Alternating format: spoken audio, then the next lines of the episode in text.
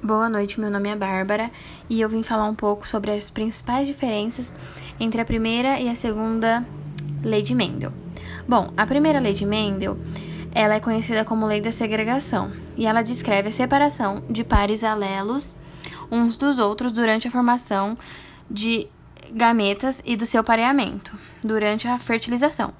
Já a segunda, ela é a lei do sorteamento independente e ela descreve como alelos de genes diferentes segregam independentemente uns dos outros durante a formação de gametas.